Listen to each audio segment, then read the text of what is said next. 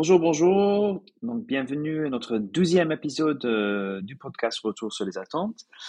C'est le premier épisode aussi de cette nouvelle année 2024. Euh, J'accueille avec plaisir mon ami, mon collègue Jonathan. Comment tu vas? Très bien, Joss, et toi? Écoute, ça va, ça va très bien. Comment s'est passé les vacances pour toi? Ah, c'était très bien, très reposant. Euh, ça, ça fait longtemps, j'ai quasiment déconnecté deux semaines. Euh, c'est assez rare en fin d'année de, faire cela, donc ça a fait du bien. Euh, j'ai pris soin de moi, voilà, j'ai lu pas mal, euh, voilà, je me suis déconnecté de LinkedIn, euh, voilà, ça, ça, ça, ça, fait du bien de vivre un autre rythme. Et toi? Écoute, moi, j'arrive pas à me dé- déconnecter comme toi. J'ai pas le, niveau de discipline que, que toi tu as, mais j'apprends, j'apprends. En même temps, j'ai pas mal voyagé entre la France et l'Angleterre aussi, donc c'était un peu chargé, mais beaucoup, beaucoup de visites, beaucoup de familles, c'était très sympa. D'accord, bon bah, c'est top.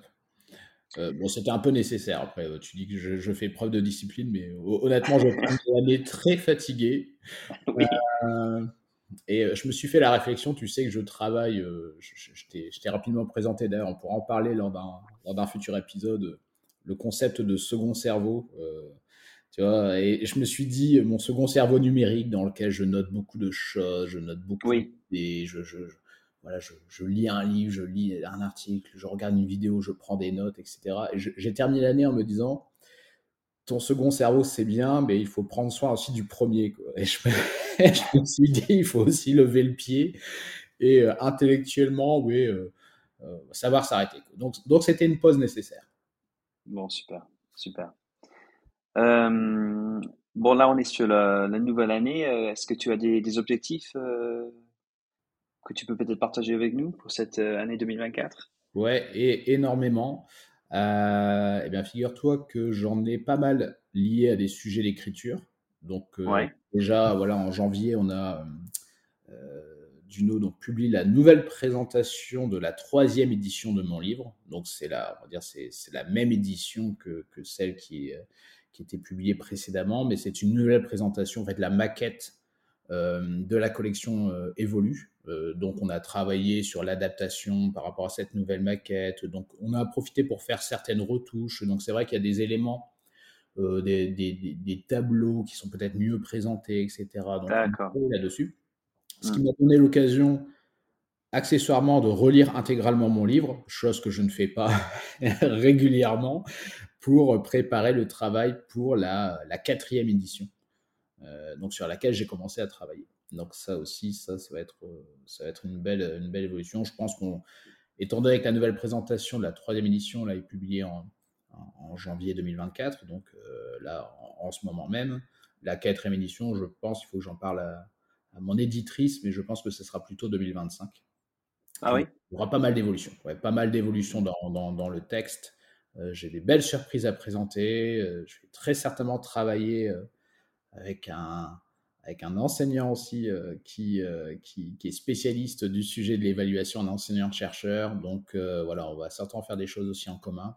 Donc voilà, ça va vraiment être l'occasion de, de, de, revoir une grosse partie du texte, la structure, vraiment faire en sorte que ça soit encore plus pratico-pratique, euh, vraiment une espèce de, voilà, de, de guide d'accompagnement. Mm.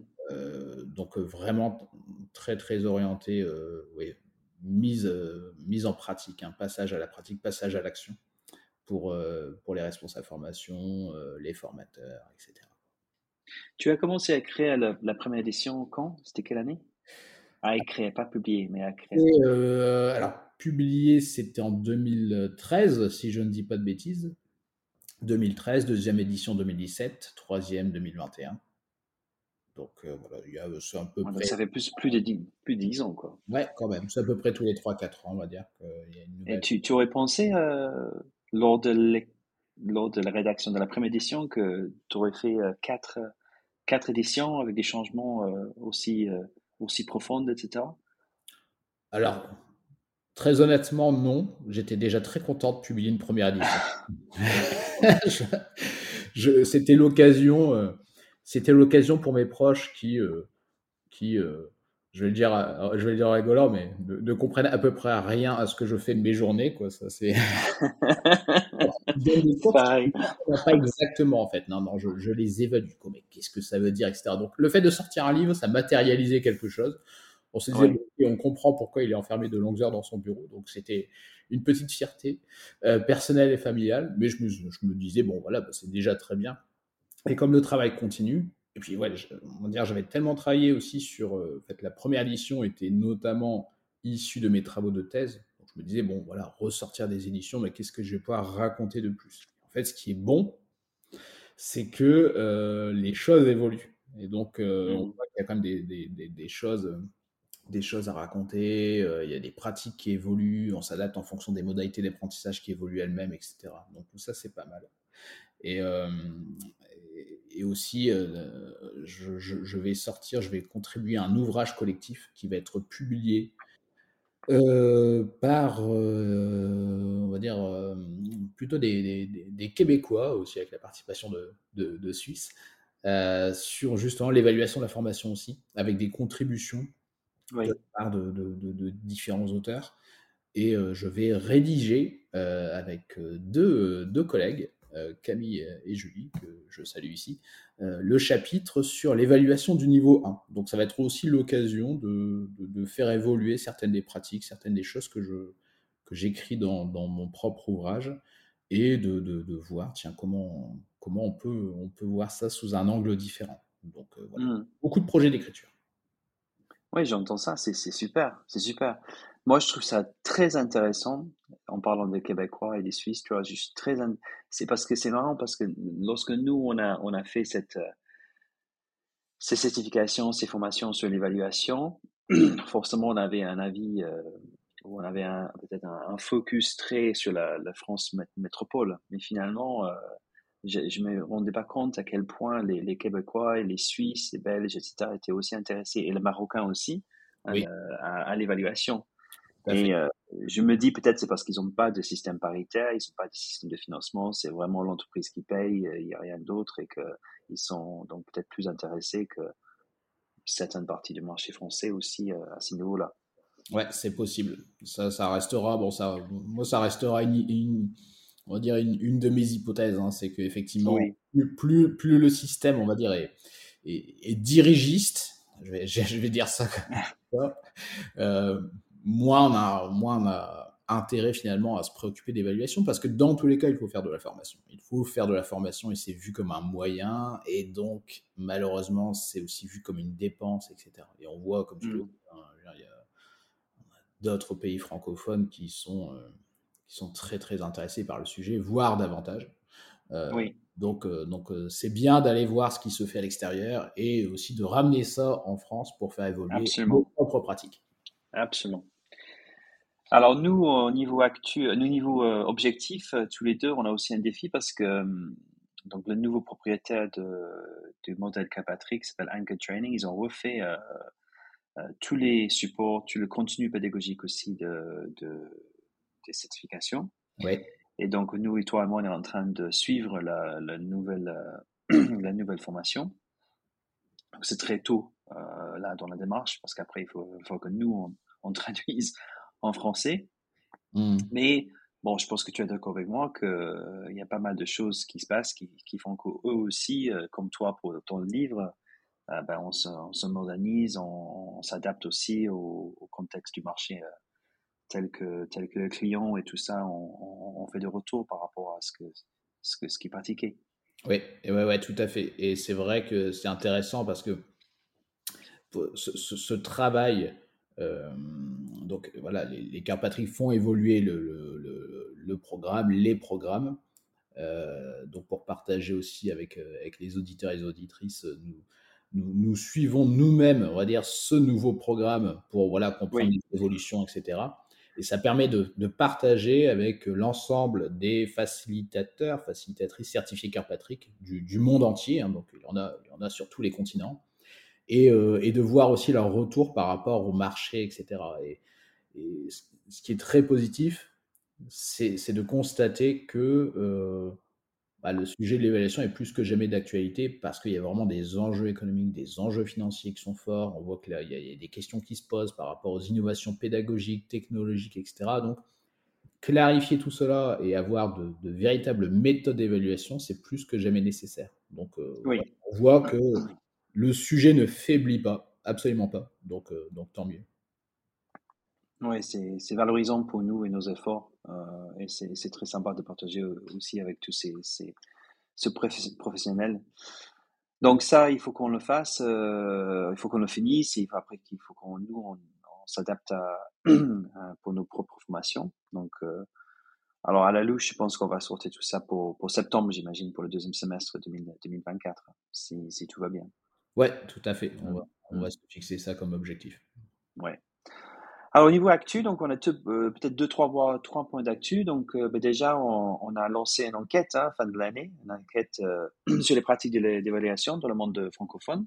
Oui. donc, il y a on a lancé ça à la demande d'un de nos clients et on a, on a lancé une enquête quantitative sur la plateforme Typeform que je connaissais pas, qui était pas mal, je trouve, finalement. C'était une mmh. idée à toi. J'en ai entendu utiliser cette plateforme qui nous a permis d'avoir euh, une enquête euh, euh, quantitative avec plein de conditions, avec un, visuel assez, assez joli, avec une adaptation sur le portable qui était bien fait aussi. Je trouve que c'était pas mal. Donc, je suis assez content de, de, de, de, la démarche. On a eu presque 70 réponses aussi pour une fin d'année, début d'année aussi. C'était pas mal. Donc, très content du, du retour. Merci à tous, que, tout le monde qui a pu participer.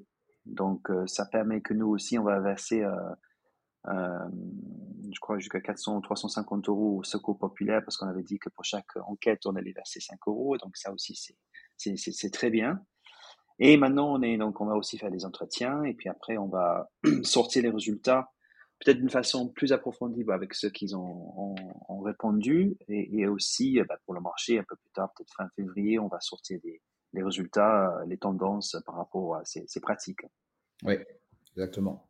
Bah, ça sera l'occasion de faire des articles, ça sera l'occasion de faire des, bah, justement, hein, peut-être un, si, pas un épisode du podcast dédié, au moins, euh, voilà, pouvoir, pouvoir en parler régulièrement. Euh, mmh. C'est vraiment des pratiques très très intéressantes. Donc c'est quand même l'occasion d'exploiter tout ça. Très très intéressant. Je suis mobilisé, mobilisé, je suis motivé quand je vois des choses, euh, ça me reconforte aussi beaucoup dans ce que nous on dit aux, gens. Et euh, surtout l'importance, bon je prêche un peu, mais du niveau 3. Mmh. Pas mal de gens qui ont dit sans niveau 3, la formation ne, ne, marchera pas ou ne, réussira pas. Et, vraiment, euh, sur le terrain, de voir des choses comme ça, c'était très très intéressant. Donc j'ai hâte de, on a hâte de partager ça avec, avec vous. Oui, complètement. Et deuxième point, donc c'est le salon euh, Learning Technologies. Nous, on va y aller. Euh, bon, on fait pas de conférence, hein, on fait pas de, de, de, stand, pas de conférence. Là, on va y aller pour, pour voir un peu ce qui se passe. Oui, euh, on en a parlé l'année dernière. On est toujours un peu sceptique, cynique par rapport à. Pas cynique, c'est je sais pas. Cynique, c'est le bon mot. Comment on est notre par rapport à ce qu'on voit dans les salons. Ça dépend. Moi, je sais que je suis cynique, donc d'utiliser ce qualificatif. Oui. On peut dire sceptique. Sceptique, c'est le bon nom D'accord. plus doux. Cynique, c'est vraiment, oui, on est, on va faire preuve de sarcasme, etc. On va dire, oui, c'est vrai qu'on va trouver, euh, je crois que l'année dernière, on disait que c'était formidable, on trouver des, des, il faut que la formation soit toujours euh, innovante, agile, etc. C'est ça, c'est ça. Évidemment que cette année, on va encore avoir plus d'intelligence artificielle, etc. C'est ça, oui. Voilà, donc très bien mais ne jamais perdre de vue la question de l'utilité et de l'efficacité. Voilà. Et moi, évidemment, enfin toi comme moi, on va se promener sur le salon avec euh, avec nos lunettes, on va dire théoriques euh, de l'évaluation, en voyant tout, en passant tout au crible de l'évaluation et des, et des, résultats et de l'impact. Euh, et voilà. Et donc là, forcément qu'on aura un œil critique par rapport à tout ce que l'on va voir. Très bien. Euh, et puis le, le troisième point, c'est qu'on a lancé donc euh, le calendrier pour les, les, nouvelles sessions publiques pour euh, la certification bronze. Euh, donc avec une session qui va démarrer déjà au mois de mars à distance et puis mois d'avril pour le présentiel. Donc je vous invite rapidement à vous inscrire si ça vous intéresse pour ces pour ces sessions là. Euh, argent, on n'a pas encore fixé, euh, Jonathan. L'année dernière, on a fait euh, mois de juillet, donc Oui. euh, on, on va voir ensemble pour le pour l'argent. On sait qu'on a quelques demandes, donc ça aussi, on va le faire. Puis après, bon, d'autres sessions en deuxième semestre aussi. Ouais, tout à fait. Donc pas mal de choses et puis pas mal de, pas mal qui sont programmés aussi. Donc, oui, oui, oui, oui, oui, oui. Ça, ça donc, fonctionne. on, est, on est, très content. Ouais, c'est bien. Bon, voilà. Donc aujourd'hui, on, on Qu'est-ce qu'on a comme invité, euh, Jonathan, avant qu'on lance l'interview? Eh bien, écoute, on reçoit Marine Dumoulin. Donc, euh, on va avoir l'occasion de s'entretenir avec elle. Euh, formatrice, euh, formatrice aussi, elle, se présentera hein, elle-même, mais aussi conceptrice pédagogique. Enfin, voilà, c'est une voix VOIX connue dans le monde de la formation sur, LinkedIn. Donc, elle a, voilà, je t'en avais parlé, je trouvais ça très intéressant de recevoir Marine parce que elle, a, euh, elle apporte beaucoup, euh, elle communique beaucoup, elle partage beaucoup de, de pratiques très intéressantes. Euh, voilà, sans langue de bois, donc ça on apprécie aussi sur le podcast, donc c'est vraiment l'occasion d'avoir un échange aussi, aussi sympathique qu'intéressant. Allez, parfait, on y va. Alors, on a le plaisir de recevoir cette fois sur le podcast Marine Dumoulin. Marine, comment vas-tu? Ben, Je vais très bien, merci beaucoup. Et toi, comment ça va? Ça va très bien. Écoute, euh, comme, un, quand, comme un début d'année, on va dire, après, euh, après des vacances très reposantes. Donc euh, voilà, là, je suis d'attaque. je suis d'attaque pour la suite. Joss, je pense que tu es d'attaque aussi. Pour Toujours. Moi, j'arrête pas. Moi, c'est même pas les vacances. C'est que c'est la famille. Tu vois, trois enfants, c'est impossible. c'est clair.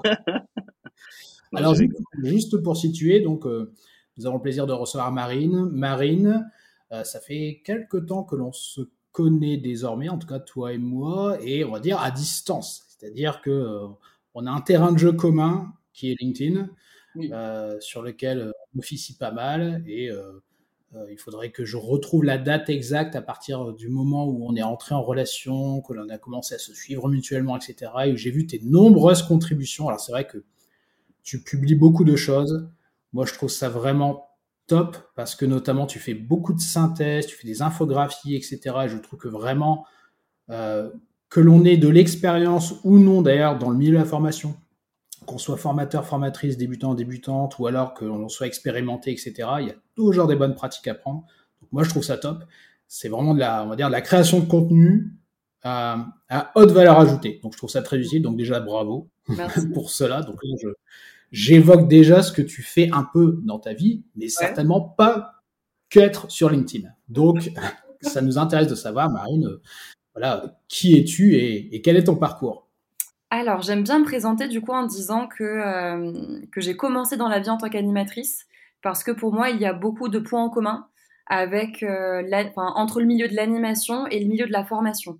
Un des points en commun, par exemple, si tu veux, c'est que euh, quand j'étais animatrice, je faisais monter en connaissance et en compétences les enfants. et du coup, bah, dans le milieu de la, formation, c'est un peu la même chose. J'essaye de faire, de faire en sorte de développer, tu vois, des compétences chez les adultes dans ma salle de formation.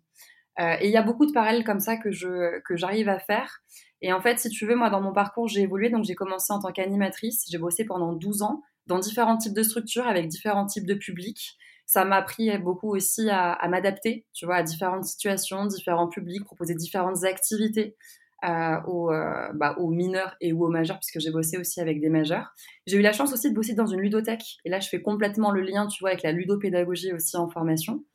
Euh, ensuite, dans ma vie, j'ai évolué en tant que directrice, principalement de colonies de vacances. J'en ai fait une trentaine.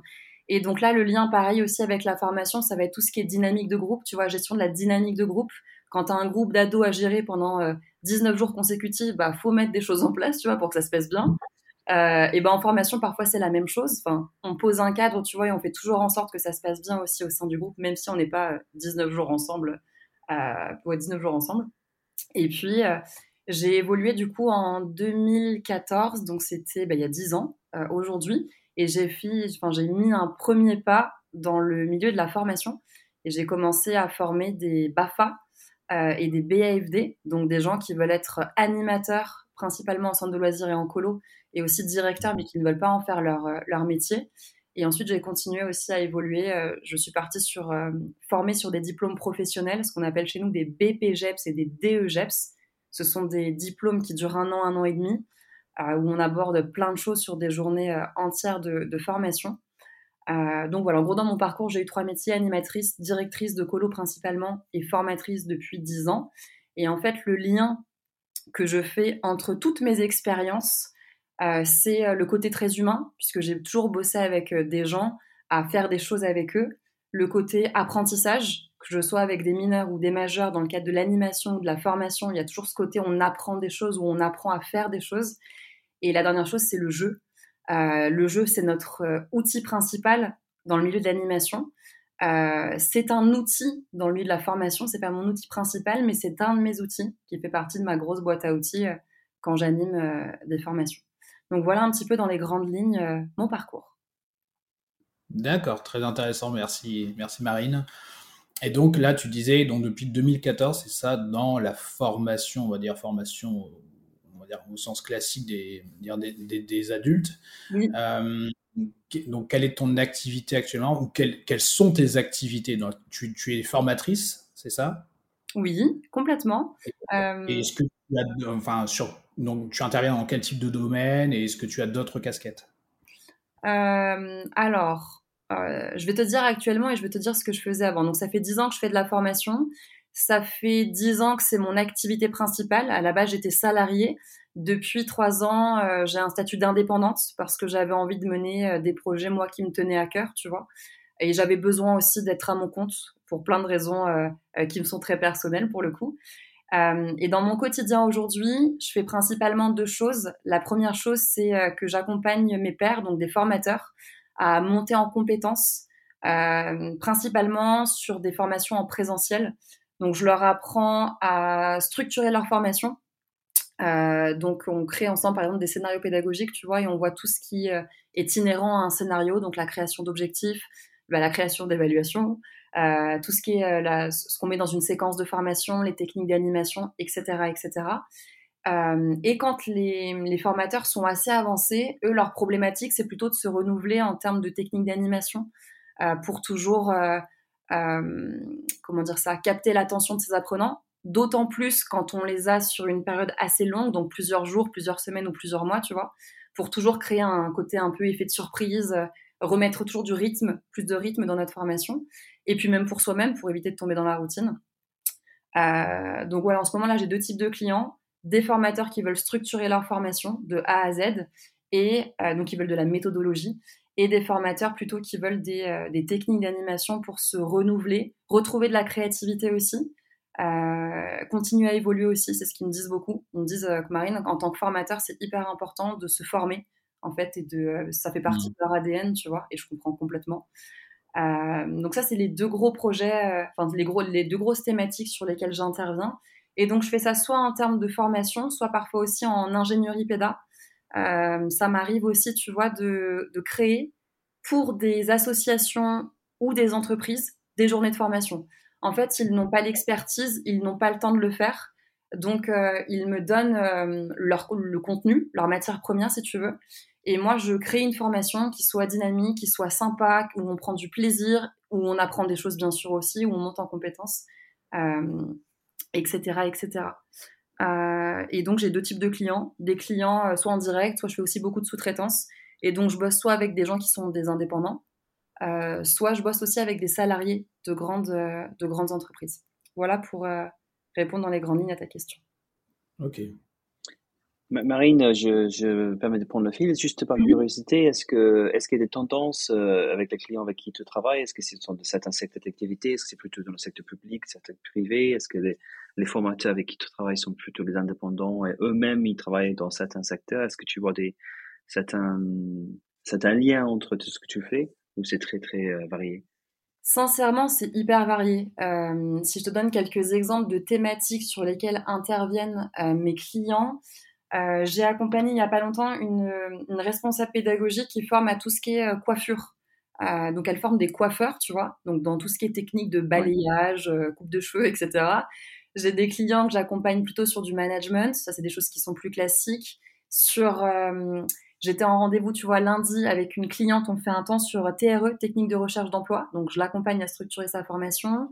Ce matin, j'étais en visio avec une cliente qui, elle, est plutôt sur de la, euh, comment on appelle ça? De la stratégie euh, commerciale, de la prospection. On parlait de prospection ce matin.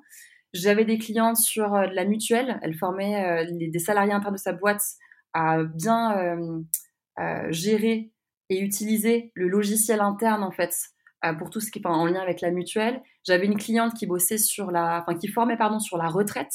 Donc, en fait, mes clients ont un panel de thématiques hyper variées. Marine, tu disais que tu formais en présentiel. C'est uniquement en présentiel ou c'est essentiellement en présentiel, on va dire, pour les, formations que tu animes toi-même? Euh, Les formations avec mes clients en direct, euh, je les forme pour du présentiel. Euh, la méthodologie que je partage, elle est en vrai, elle est pour du présentiel et du distanciel, mais moi, enfin, avec moi, on fait un focus uniquement sur du présentiel.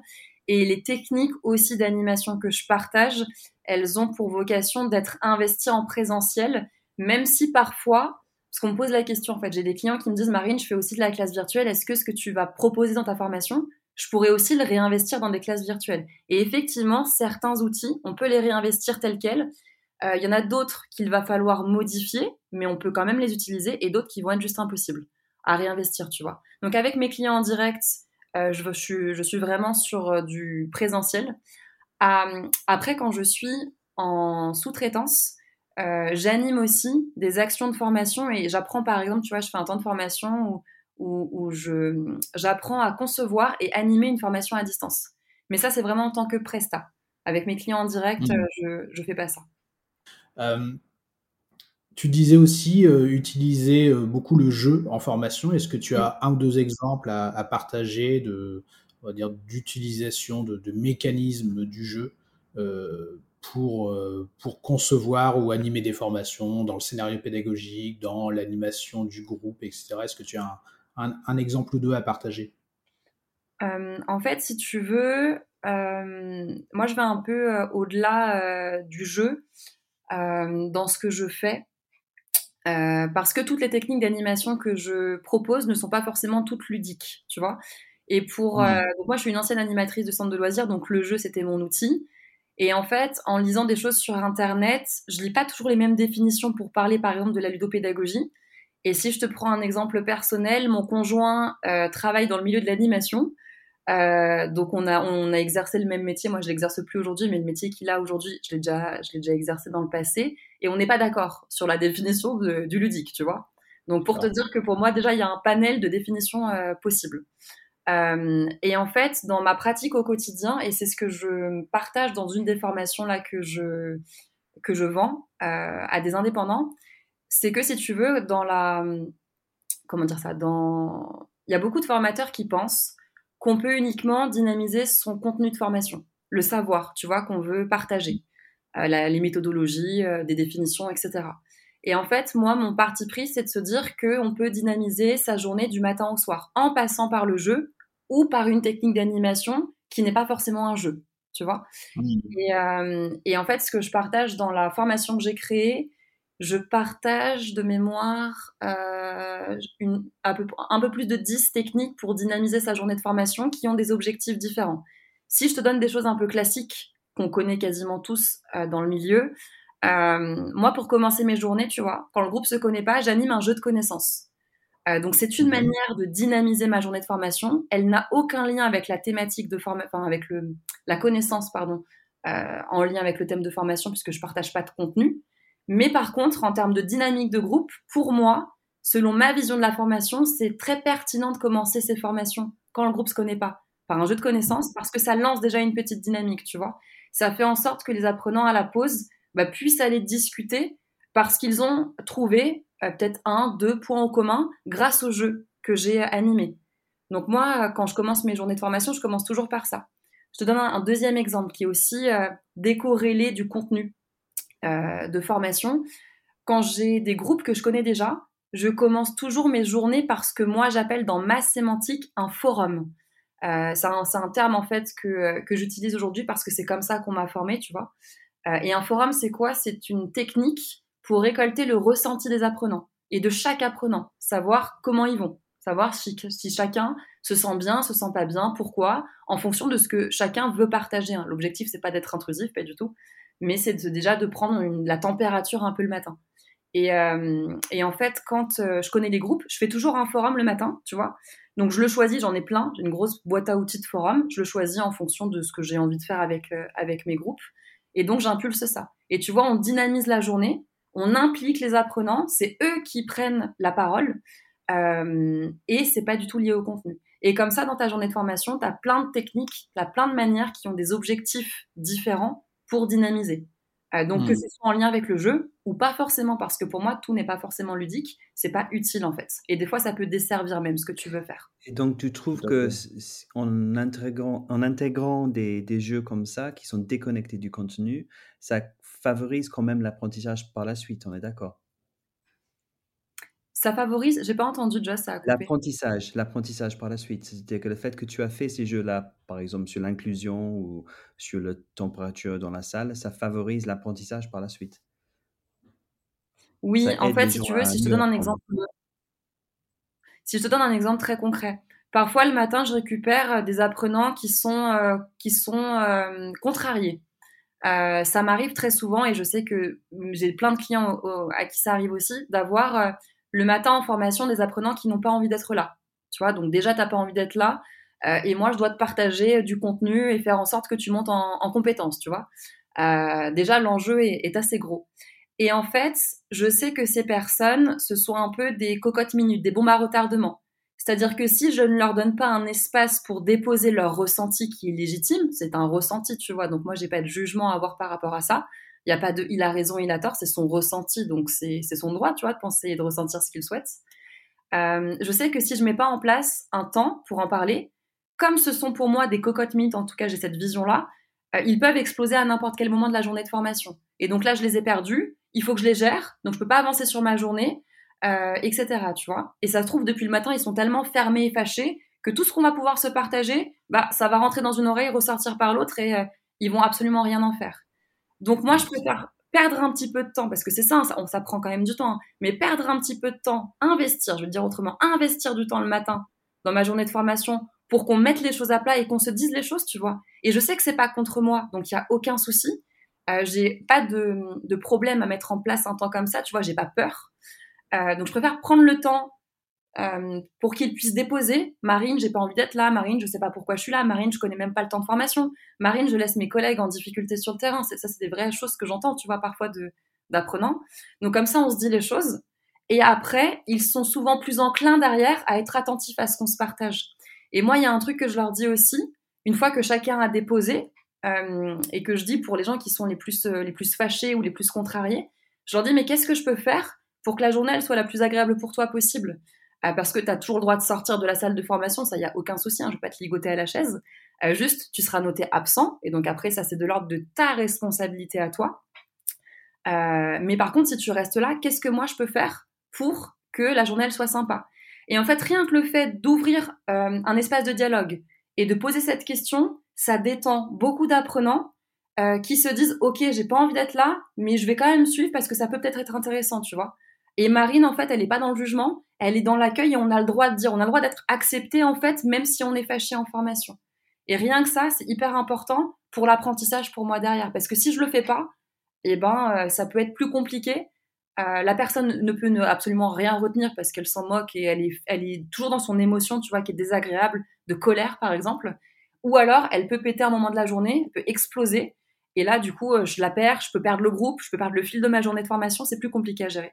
Donc moi, dans mes stratégies, quand je le sais, euh, bah, je mets euh, des espaces comme ça, euh, enfin, j'utilise des outils spécifiques en fait pour, pour libérer la parole le matin.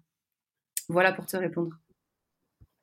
Je trouve ça vraiment très pertinent parce que, alors évidemment, arrivé, vu, que tu en parles et que tu utilises des techniques particulières, Joss, je pense que ça t'est arrivé aussi. Moi, ça m'est arrivé effectivement d'avoir des, des, participants qui, qui arrivent un peu, je veux dire, comme, comme, comme des chiens dans un jeu de. Hein, voilà, on les a, on les a, on leur a demandé gentiment d'aller en formation. Parfois, ils n'ont rien demandé, ils ne savent pas ce qu'ils viennent faire là, euh, ils n'ont pas eu d'information d'amont. Le manager n'a pas fait le boulot si on lui a demandé de, de, de, de, de repréciser les objectifs, etc., etc.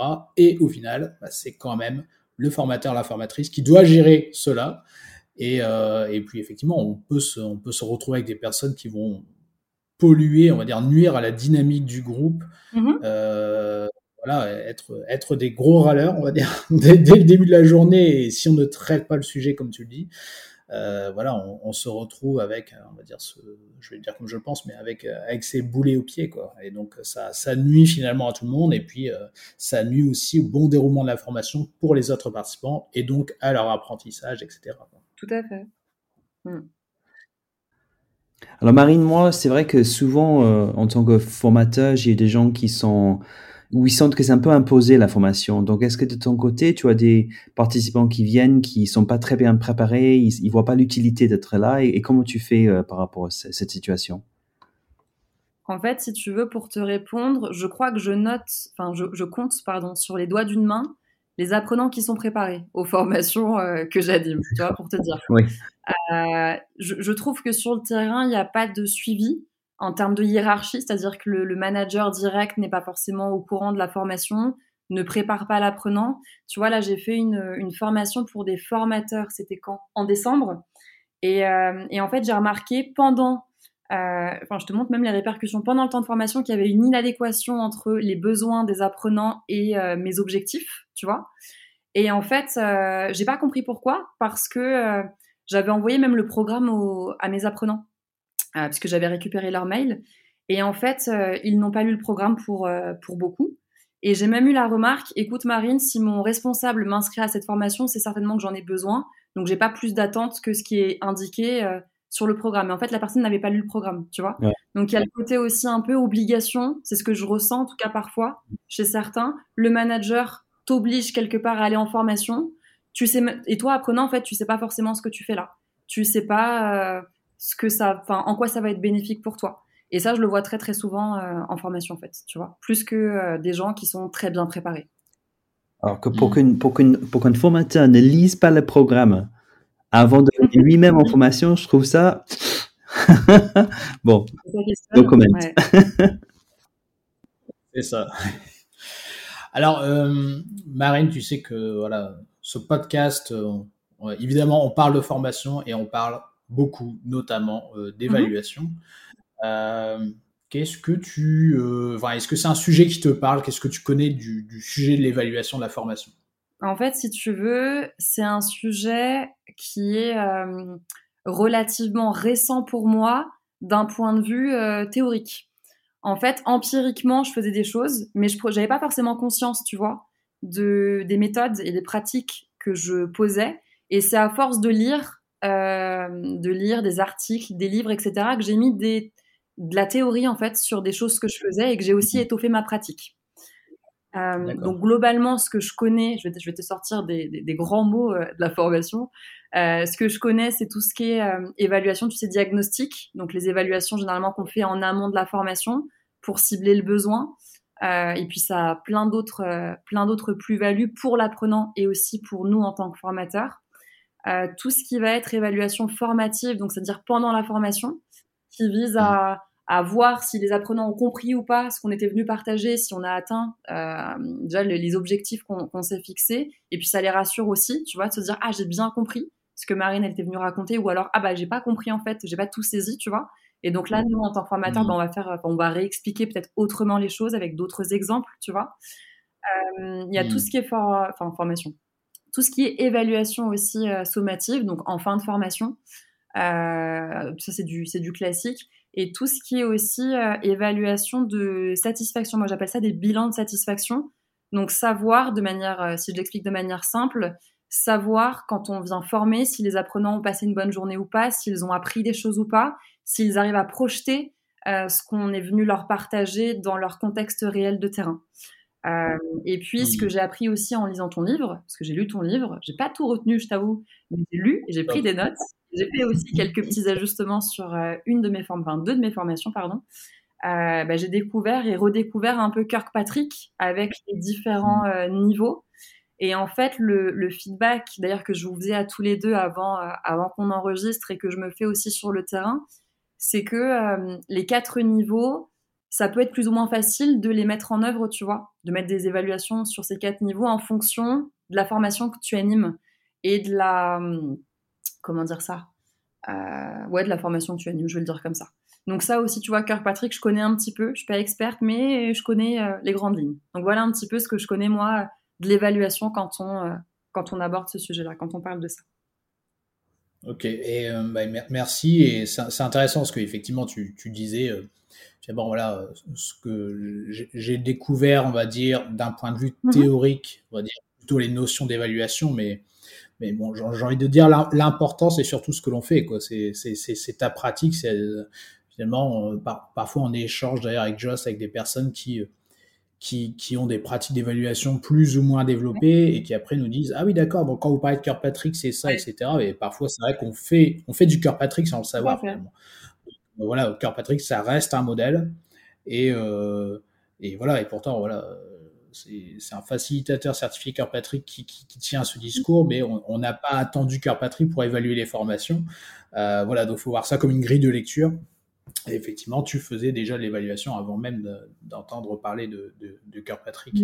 Et euh, par rapport justement à ta pratique de l'évaluation, est-ce que, euh, est-ce que tu as pu, via l'évaluation plutôt formelle, telle que celle que tu décrivais, en, plusieurs temps, via des évaluations informelles, etc. Est-ce que euh, il y a des projets de formation, on va dire, dont tu es particulièrement fier parce que tu as pu noter, enfin, tu as pu voir des résultats, encore une fois, de manière euh, via une évaluation formelle ou informelle. Hein. ça peut être euh, des témoignages, de l'observation, des choses comme ça.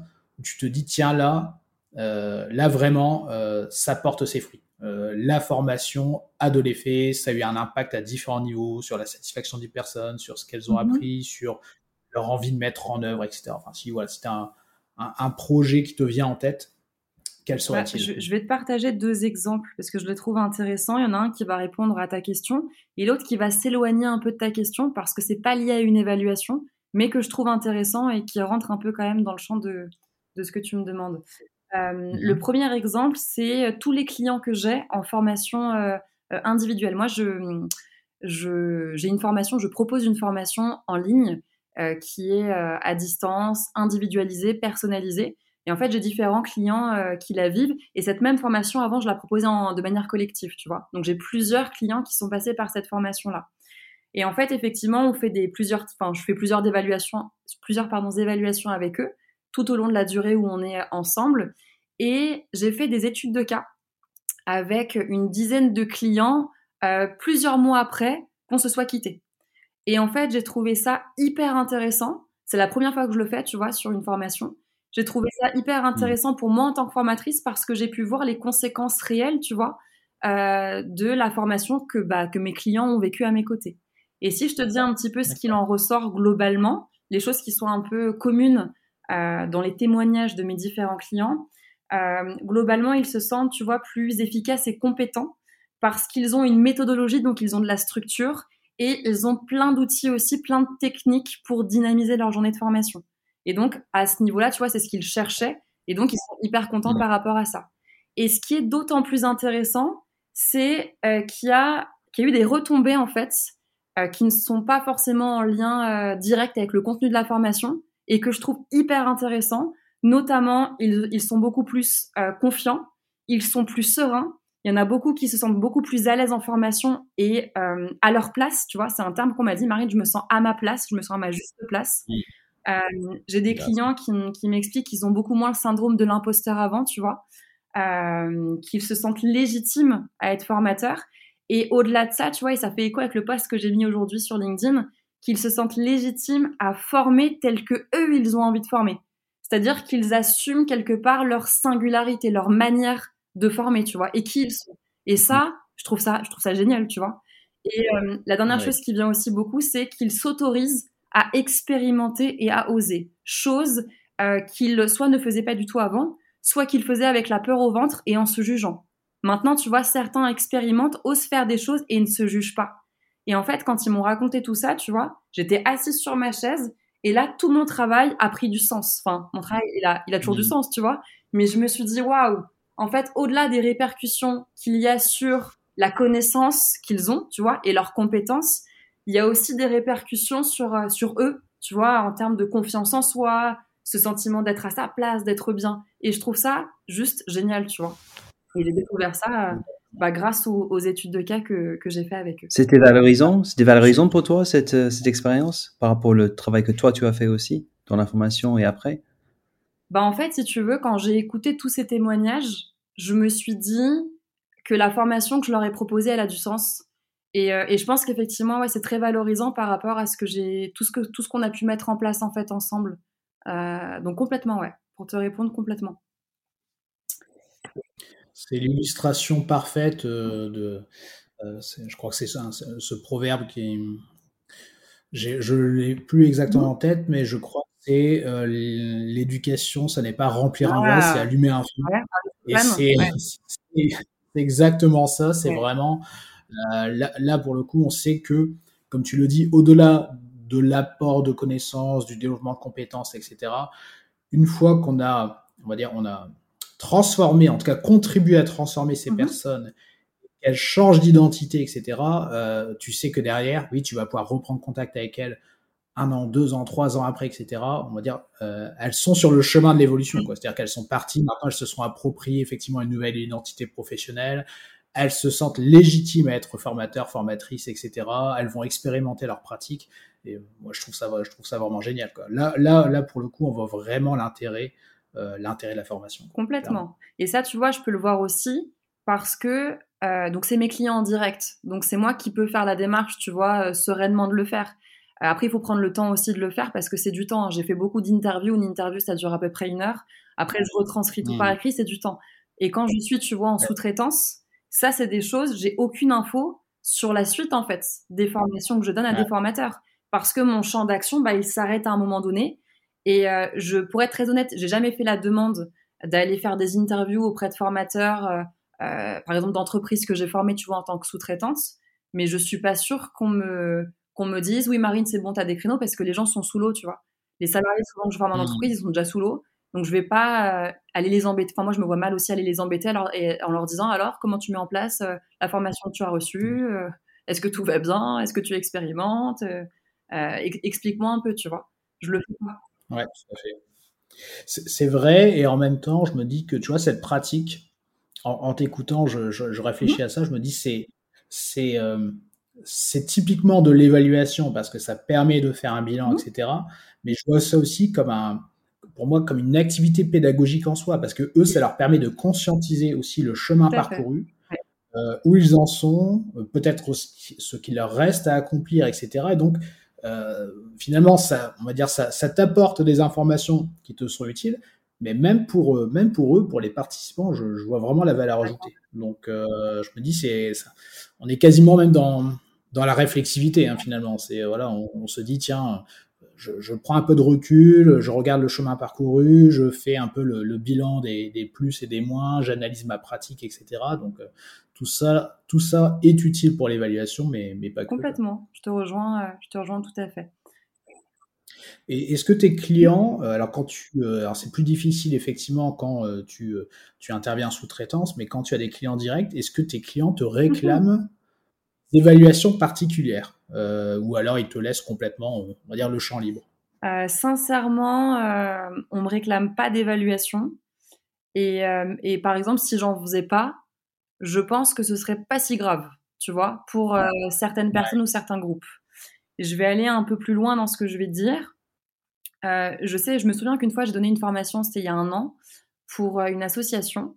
Et donc, euh, à la fin, moi, j'avais fait une évaluation et j'avais des preuves, en fait, tu vois, de l'évaluation. J'avais des documents papier.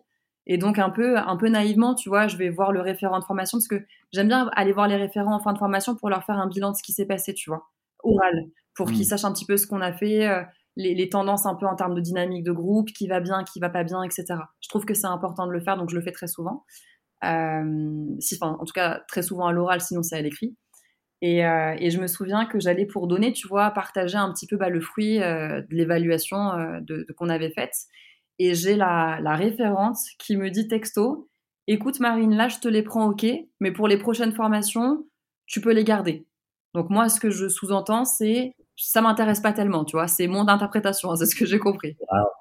Je me suis dit, bon, ok. Encore du travail. non, mais tu vois, c'est mon donneur d'ordre, c'est mon commanditaire, c'est mon client. Je viens lui montrer un petit peu. Donc, même, je, moi, je prends du plaisir à lui expliquer euh, qui a qui évolue, qui a compris ce que ce qu'on s'est raconté, etc. Tu vois, qui a un peu plus de difficultés. Et en fait, en gros, si je résume dans les grandes lignes, ça l'intéressait pas tellement. Et comme on avait d'autres mmh. actions de formation à faire ensemble, c'est pour ça qu'elle m'a dit, cette personne, bah, écoute, la prochaine fois, c'est pas la peine, quoi. Te donne pas cette peine. J'ai fait, ok, bon. Euh, donc tu vois, ça c'est euh, c'est questionnant en fait sur le terrain. Et euh, il y a un autre truc moi parfois aussi qui, enfin une autre pratique qui me questionne. Je je suis je fais de la sous-traitance du coup pour des des organismes de formation qui sont quand même assez gros, tu vois, et qui génèrent un certain chiffre d'affaires qui est assez conséquent. Et en fait, si tu veux, parfois il y a un paradoxe, c'est-à-dire que on me missionne sur une action de, formation donc moi, je crée toujours mes objectifs, tu vois. Euh, j'ai beaucoup de mal avec les formations euh, catalogues parce que euh, parce que je je comprends pas toujours les objectifs qui sont indiqués, tu vois. Et des fois, je suis pas forcément d'accord dans la progression pédagogique, etc. Et donc j'aime bien créer mes formations. Et donc le client avec qui je travaille sait que je crée de A à Z mes formations, tu vois. Et en fait, je trouve parfois un décalage entre les évaluations que je dois remplir, je vais m'expliquer, et les objectifs de formation que moi j'ai créés. En gros, j'ai un client, enfin là je pense à un de mes clients, qui a une plateforme en ligne euh, et à l'intérieur on fait tout, on fait les émargements, euh, on, met euh, les évaluations des apprenants, bref, tout est indiqué concernant la formation. Et en fait, moi j'ai un volet que je dois remplir qui s'appelle évaluation. Sauf que mon client à moi met des objectifs à l'intérieur qui ne sont pas les miens. Et en fait, ah je me trouve un peu bête à devoir évaluer sur des objectifs bah, qui sont pas ceux de la formation, tu vois, qui sont soit pas écrits de la même manière, soit qui sont beaucoup plus larges que ce que moi j'ai fait. Et en fait, tu vois, il y a, y a, un manque de cohérence euh, entre, bah, entre ma formation, du coup, et ce qui est proposé en termes d'évaluation. Et du coup, bah, je me sens un peu bête, parfois, sur le terrain. Ouais, je comprends. C'est vrai que euh, je, vois tout à fait, on va dire, le, le, type d'objectif et de plateforme dont, tu veux parler. C'est vrai que souvent, les objectifs dans les catalogues de formation, on va dire, c'est plutôt de l'affichage marketing. Hein, ça reste des, des objectifs bien flou comme il faut, comme ça, on va dire, ça, ça, ça, n'engage pas trop et ça englobe tout un ensemble de choses et n'importe quel participant potentiel à la formation peut s'y retrouver.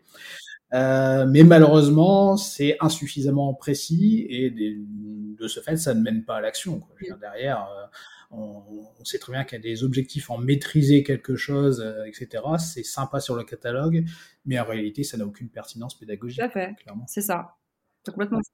Euh, donc oui, donc oui, il y a encore, il y a encore du travail. Quoi. Bon, ça, on n'en doutait pas, mais en tout cas, toutes ces anecdotes nous montrent que il y a encore, on peut encore sensibiliser à minima pas mal de monde sur l'importance de, de l'évaluation. Euh, l'impression que j'ai, Marine, c'est parfois tu, tu, trouves la valeur par rapport à ce que tu fais avec tes apprenants, mais tu trouves pas mmh. de la valeur par rapport à tes commanditaires? Est-ce que c'est, est-ce que ça te provoque un peu ce que j'ai dit, mais est-ce que tu vois le paradoxe? Est-ce que, est-ce que j'ai, euh, est-ce que j'ai raison ou pas? Quand tu dis valeur, ça veut dire quoi? Bah, Dans ce que tu fais, dans le, dans le sens que tu fais, dans ton métier. Ah. est-ce que tu trouves la valeur auprès de tes, avec qui tu travailles euh, dans tes formations, mais peut-être pas forcément à ceux qui, qui passent commande, qui, qui, qui te donnent le, le, travail à faire. Bah oui, complètement, parce qu'en plus, tu vois, moi, j'ai la chance de créer mes formations de A à Z. Et c'est même d'ailleurs un critère quand je bosse en sous-traitance. Euh, Aujourd'hui, j'ai beaucoup beaucoup de mal à former sur des formations que j'ai pas créées, tu vois. Euh, donc j'en discute avec euh, avec le client. Et, et, en fait, dans mes formations, je fais ce que je veux. C'est moi qui crée mes objectifs, c'est moi qui crée mes évaluations, tu vois. Donc il y a de la cohérence pédagogique. Moi, je sais pourquoi je fais ce que je fais de 9h à 17h, tu vois, et je peux tout argumenter. Et donc effectivement, quand quand je vois que je dois remplir des cases qui n'ont pas de sens au regard de ce que j'ai fait, bah c'est ça me questionne et ça me, me montre, tu vois, l'incohérence et euh, comment dire ça? Et en fait, je pense qu'il y a tellement, enfin, il y a, a peut-être des OF qui sont tellement des usines, tu vois, qu'ils n'ont pas envie de se prendre la tête à reprendre les objectifs de chaque formateur pour le réintégrer dans le logiciel en ligne pour faire une, une évaluation qui soit cohérente. D'accord. Euh, je, je, pense qu'il y a ça aussi, tu vois. Alors après, est-ce que c'est bien, est-ce que c'est pas bien? Je suis personne pour juger. Mais je pense qu'il y a ce côté-là, le côté un peu, c'est facilitant de garder les objectifs qu'on a mis sur le catalogue. Et puis Marine, euh, bah, elle se débrouille, tu vois, euh, pour, euh, pour remplir les évaluations. Mais je sais même pas si tous les clients ont conscience de ça, tu vois, de la déconnexion entre leurs objectifs et les miens, concrets de terrain, tu vois. Je suis pas sûre. Hmm. C'est justement, on, va se faire plaisir un peu. On va, faire un rêve ensemble, si tu veux bien. imagine, voilà, je vais pas dire dessine-moi un mouton, mais dessine-moi le, on va dire le, projet parfait. Selon toi, qu'est-ce que tu attendrais idéalement? Enfin, tu as certainement déjà, vécu au moins des parties de ce mhm. rêve, mais c'est quoi pour toi le, client idéal qui euh, te permettrait de réaliser le projet de formation idéal et peut-être même, pourquoi pas, avec le dispositif d'évaluation idéal? Tu vois, si tu devais voilà rédiger cela et te dire voilà en 2024 je ne vais plus avoir que des projets qui ressembleraient à ceci. Quel serait, quel serait ce rêve? Euh, Alors déjà, je pense qu'à ta question, avant de répondre, je pense qu'il n'y a pas de réponse parfaite, tu vois, parce qu'en fonction des clients, des thèmes, de la durée de formation, etc., la réponse, elle peut être assez, euh, assez, assez différente. Mais un, un, client idéal, alors pour moi, un client idéal, tu vois, c'est quelqu'un, et ça m'est arrivé là récemment, j'ai fait une réunion de cadrage où en fait le client m'a donné son envie, mais pas forcément son besoin. et moi, je fais une grosse distinction entre les deux, tu vois. En fait, il m'expliquait, ah, euh, c'était pour former ses formateurs euh, en interne qui sont salariés, il m'expliquait euh, son envie, donc de, de, les former à la ludopédagogie, tu vois, c'était sa demande. Et en fait, quand je discutais avec lui, moi, j'ai décelé d'autres besoins de formation. Et donc, un client mmh. idéal, c'est un client avec qui je discute et qui accepte que je le forme, enfin que je forme ses équipes, tu vois, et qui mettent aussi le budget derrière parce que souvent c'est ça qui coince. Euh, il y a une question de budget, il y a une question de temporalité aussi. Euh, parce que parfois, tu as des formateurs qui, sont sous l'eau, en fait, qu'ils soient salariés ou indépendants, donc ils n'ont pas le temps de se former. Euh, et donc, le, ouais, le client idéal, c'est celui qui, qui est OK pour se former à ce dont il a envie, mais aussi à ce dont il a besoin, tu vois. Et parfois même, quand tu formes, enfin, parfois, c'est uniquement quand je suis sur le terrain que je me rends compte qu'il y a d'autres besoins de formation, tu vois. Et euh, donc après, on peut toujours faire des propositions. Et donc, si c'est un client idéal, bah, il accepte toutes mes propositions et puis, euh, et puis on y va, tu vois. Euh, donc ça, c'est pour la, la, première partie de, de ta question. après, dans le dispositif un peu idéal, on en parle beaucoup. C'est un peu, un peu simple ce que je vais dire, mais j'y crois beaucoup. Moi, le dispositif, je pense idéal, c'est le blended, tu vois, avec le, le, tout ce qu'on peut tirer de mieux du digital et tout ce qu'on peut tirer de mieux du présentiel. Je pense que vraiment la formation idéale, c'est un mélange entre les deux. Donc après, ça dépend aussi toujours hein, de qui sont tes apprenants, c'est quoi la formation. Euh, s'ils sont par exemple, tu vas aux quatre coins du monde, bon, peut-être que le présentiel, ça va être compliqué. Hein. Mais euh, s'ils sont en France et qu'on peut les faire se déplacer, tu vois, parce que c'est pertinent de le faire, parce que si c'est pas pertinent, il n'y a pas d'intérêt, bah pourquoi pas? Moi, je crois beaucoup à ça. C'est pas forcément ce que je pratique, tu vois, pourtant. Euh, moi, dans ce que je fais, c'est soit du 100% présentiel, soit du 100% distanciel. Aujourd'hui, de mémoire, je réfléchis, mais euh, j'ai très peu, voire pas de projet blended. Euh, pourtant, je, je, crois beaucoup à ça. Est-ce que quand tu dis blended, tu, tu, parles du contenu en ligne ou un mélange entre classe virtuelle et, et présentiel Juste pour comprendre. Ah bah, je parle des deux en fait, c'est le, le, meilleur du distanciel et le meilleur du présentiel. Donc dans le présentiel, bah, on est en salle et dans le distanciel, ça peut être effectivement du e-learning, donc en asynchrone, mais ça peut être aussi du synchrone, tu vois, avec de la classe virtuelle. Euh, ça peut être par exemple, euh, un, exemple comme ça, euh, on fait une, une, une, journée en présentiel, tu vois. Ensuite, on fait des coachings individuels en classe virtuelle, donc des coachings individuels avec des, enfin des coachings, la formation individuelle du coup, où on cible vraiment les besoins de chaque apprenant, tu vois. Et donc la classe virtuelle, elle est très bien pour ça. Et après, on peut leur partager du contenu supplémentaire en e-learning. Ou alors le e-learning, tu le places au début de ta formation pour avoir euh, le, la connaissance. En présentiel, tu testes, expérimentes. Et après, tu continues avec un format individuel en, classe virtuelle, tu vois, par exemple. Ça, ça peut être hyper intéressant. Oui, la variété aussi, ça fait que c'est du jeu vivant. On reste pas focalisé sur euh, une seule modalité, on change. Ça permet de, ouais, de, de motiver ah. aussi.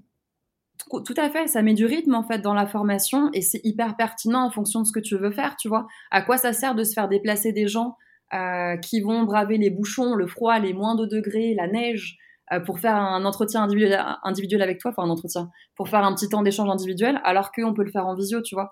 Quel est l'intérêt? Moi, je j'en vois pas, tu vois. Donc, euh, donc ouais, ouais, complètement. Et au niveau de, de, ces, nouvelles innovations, le, le métavers, l'immersivity, la casque virtuelle et tout ça, l'intelligence artificielle, est-ce que tu t'intéresses un peu? Qu'est-ce que tu penses de tout ça? Alors, moi, je suis un peu à l'ancienne, pour tout vous dire. Autant je forme à distance, mais euh, j'utilise euh, quelques outils numériques et, euh, et, pas tellement. Pourquoi? Principalement parce que c'est un coût, au bout d'un moment, d'accumuler les, logiciels. mais en fait, si tu veux, tout ce qui est IA, métaverse, etc., pour le moment, dans ma pratique, je les envisage pas forcément, tu vois. Moi, je m'intéresse à tout ce qui est en lien avec la technologie numérique depuis le Covid. Pourquoi? Parce que j'y étais obligée. S'il n'y avait pas eu le Covid et qu'on serait encore dans beaucoup plus de formations en présentiel euh, euh, du coup euh, qu'aujourd'hui, bah, je, je, ferais toujours du présentiel, hein, je pense, tu vois. je me suis mise au distanciel parce que il y a eu le, le Covid. Et en plus, j'ai un, un trait de ma personnalité qui n'aide pas non plus, c'est que j'aime pas trop suivre les tendances, les modes. Je, ça me freine plus qu'autre chose. J'aime bien prendre le, temps en fait d'analyser, de prendre du recul, de pas euh, y aller à fond tout de suite alors que je connais pas plus que ça. Tu vois, j'ai un, un, peu de méfiance toujours sur tout ce qui est un peu, enfin, ce que moi j'appelle l'effet de mode. Euh, donc j'aime bien prendre du recul, tu vois. Et, euh, et quand on s'est dit tout ça, qu'est-ce qu'on peut se dire aussi, c'est que je trouve quand même que tout ce qui est en lien avec l'IA, moi je vois de ça, enfin je regarde ça d'un peu loin, mais je trouve que ça peut être quand même euh, intéressant pour en tant que formateur, s'inspirer parfois quand tu as un peu le syndrome de la page blanche pour éventuellement donner des pistes. Et encore, je pense qu'il faut quand même bien manipuler l'outil. Moi, je sais pas du tout le faire. Mais parfois, je sais que, par exemple, dans la rédaction des objectifs, des fois, je, galère un peu. et je beaucoup d'allers-retours. Et, et, en fait, l'IA, je le vois un peu comme un, comme un collègue avec qui tu pourrais discuter. Parce que je trouve qu'en termes de, processus créatif, euh, et de, de, de, réflexion et pour avoir des idées, c'est hyper pertinent quand tu discutes avec un collègue. Donc en fait, l'IA, je le vois un peu comme un collègue avec qui tu pourrais discuter, qui viendrait un peu euh, te donner des idées que t'as pas forcément eu, tu vois, ou des prismes que tu n'as pas forcément eu euh, comme ça du premier coup. Et donc en ça, ça peut être intéressant parce que ça peut être aidant. Euh, donc voilà un peu ce mmh. que je peux te dire par rapport à ta question. J'aime beaucoup, j'aime beaucoup ta position euh, parce que c'est vrai que alors sur, sur tout ce qui est intelligence artificielle, les différentes applications, IA générative, mhm. etc. C'est vrai que, enfin moi, là, je suis très critique là-dessus lorsqu'il s'agit de faire à la place d'eux. C'est-à-dire que voilà, effectivement, si enfin, demain, et on a vu, on a, on a vu des, on commence à voir des, des, des applications où euh, littéralement, j'ai fait, j'ai fait le test. Hein, tu, tu, tu renseignes euh, l'évaluation de la formation, vas-y, fais-moi un cours là-dessus et ça te sort une espèce de, on va dire, de Wikipédia amélioré avec des images, des exercices, des quiz, etc. Et à la fin, je pourrais dire, bon, bah, c'est bien, exporte-moi ça dans un module SCORM, je mets ça sur une plateforme en ligne et, et, euh, évidemment, la valeur ajoutée est quand même moindre. Et par contre, euh, là, c'est pour ça que j'aime beaucoup ta position, c'est que oui à l'IA, mais vraiment, effectivement, en tant que assistant, assistante, un peu comme, comme tu viens de le dire si justement, comme si on échangeait avec un collègue pour avoir des idées, etc. Mais on garde notre cerveau. Mhm. Tu vois, on ne sous-traite pas, on ne délègue pas la pensée, la créativité, etc. Mhm. à l'IA. On s'en sert vraiment pour faire du ping-pong, si je puis dire, et générer des idées, faire des tentatives, etc. Mais finalement, comme on le fait aujourd'hui, lorsqu'on fait des recherches sur Google, qu'on va sur YouTube, etc., c'est la même chose, en plus élaboré, mais on ne dit pas, voilà, tiens, sors-moi une formation, sors-moi un produit, etc., euh, sur lequel finalement on n'aurait quasiment pas de prise. Ah. Donc euh, voilà, il faut, garder la maîtrise. Ouais, je, suis d'accord, mais en plus, ça questionne aussi, tu sais, le côté euh, responsabilité. Ça veut dire que demain, je récupère des informations via l'IA, tu vois, ou je crée une formation via l'IA, je ne change rien. Tu vois, je laisse tel quel. Mmh. Et en fait, je fais la formation, je l'anime, en présentiel, en distanciel, peu importe, et j'ai des apprenants qui notent des incohérences ou qui soulèvent des choses fausses que je dis, tu vois. Euh, là, je, peux pas dire, bah écoutez, c'est pas de ma faute, c'est l'IA qui a dit ça, tu vois? tu peux pas dire ça. Quand, on bah est, pour moi, quand on est formateur, on, on a le côté d'assumer tout ce qu'on vient mettre en place, tout ce qu'on vient dire, et on peut le faire parce qu'on a réfléchi en fait en amont, tu vois, parce qu'on a testé, on a pris un peu de recul sur ce qu'on a écrit, on a itéré. Et en fait, moi, tout ce que je mets en place aujourd'hui, je peux expliquer pourquoi je le mets en place, tu vois? Je, je, mmh. et, alors que si on se fonde uniquement sur, euh, sur, euh, bah, sur une recherche sur euh, un des logiciels en lien avec l'IA et que tu l'appliques tel quel, je, je trouve que c'est, il y a un côté un peu déresponsabilisant, surtout s'il y a des problèmes en fait, parce que tu peux pas te cacher derrière. non, mais c'est pas moi, c'est le logiciel. Bah génial. quelle, éthique en fait, mm. tu vois, quel niveau de professionnalisme? Ça questionne. Ouais, c'est clair, c'est clair. Et, et, on a tout à fait, alors, entièrement d'accord avec toi une fois de plus. on doit assumer la pleine responsabilité de ce que l'on mm-hmm. avance. Et on doit, nous, on a aussi cette capacité en, en tant qu'être humain, normalement, de dire je ne sais pas. Euh, aujourd'hui, il y a beaucoup d'applications à base d'IA qui n'ont pas cette capacité de dire non, je suis désolé, je ne sais pas. Et donc, elles vont générer un peu tout et n'importe quoi. Euh, et euh, oui, donc on, va toujours trouver quelque chose à raconter, quoi, mais on va dire de belles âneries. Donc, effectivement, on doit aussi pouvoir admettre ses limites, dire je ne sais pas, je vais aller me mmh. renseigner. Alors, je ne suis pas le meilleur, la meilleure là-dessus, etc. On doit, voilà, on doit on doit aussi savoir se montrer vulnérable et euh, là, il y a encore beaucoup de progrès à faire là-dessus. D'accord, je partage.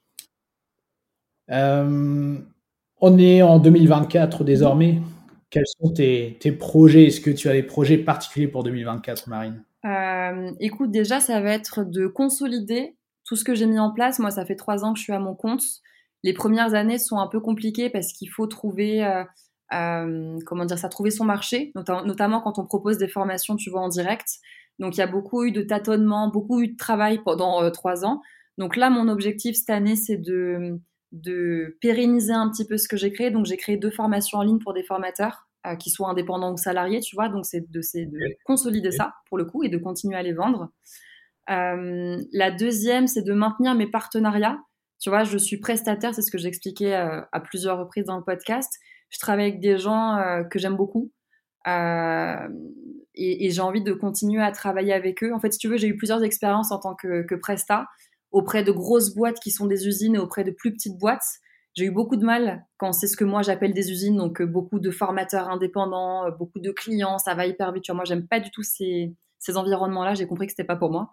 Et donc là, j'ai des clients avec qui je bosse, on s'entend hyper bien. Même pour te dire, des fois, on s'écrit bisous à la fin du mail, tu vois, alors que je discute avec la, directrice de la boîte, tu vois. Enfin, tout est normal, tout est bien.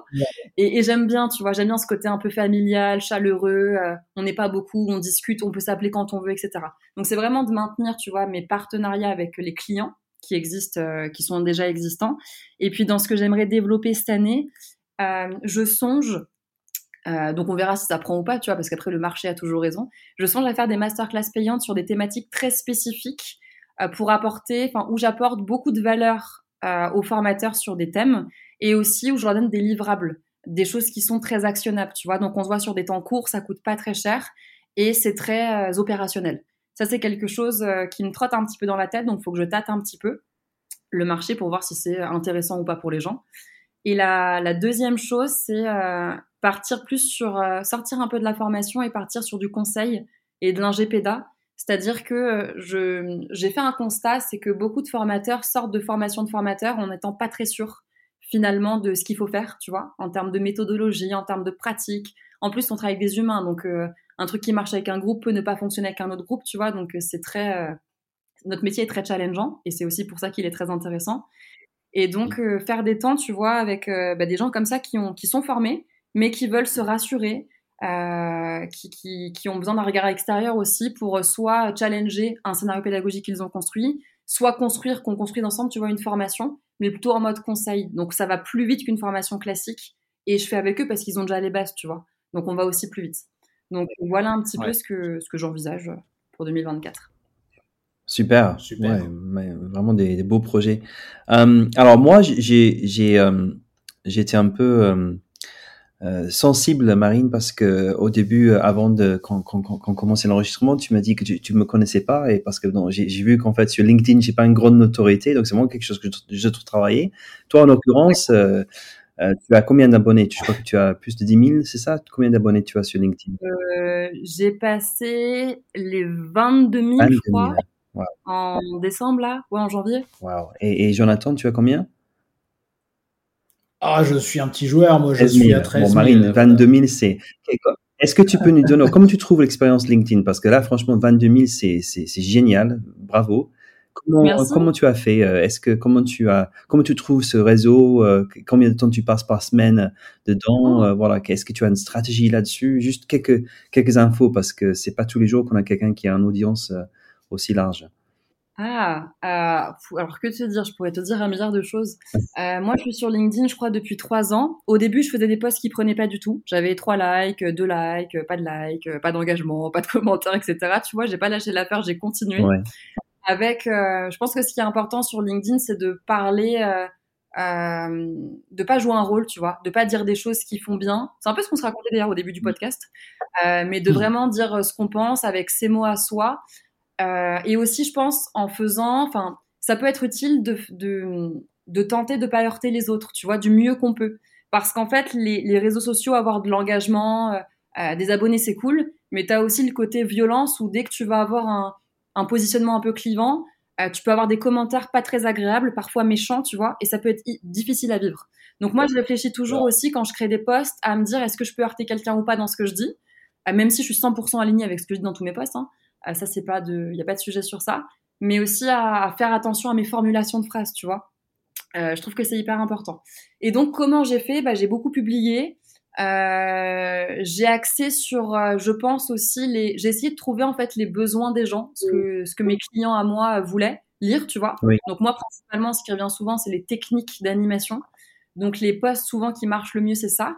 Comme le disait tout à l'heure Jonathan, j'ai fait des infographies depuis août. Ça marche hyper bien. Le format, il est génial. Et moi, je kiffe faire des infographies. J'adore le côté créativité. Enfin, je suis quelqu'un de très créatif et je le redécouvre, tu vois, aussi grâce à LinkedIn.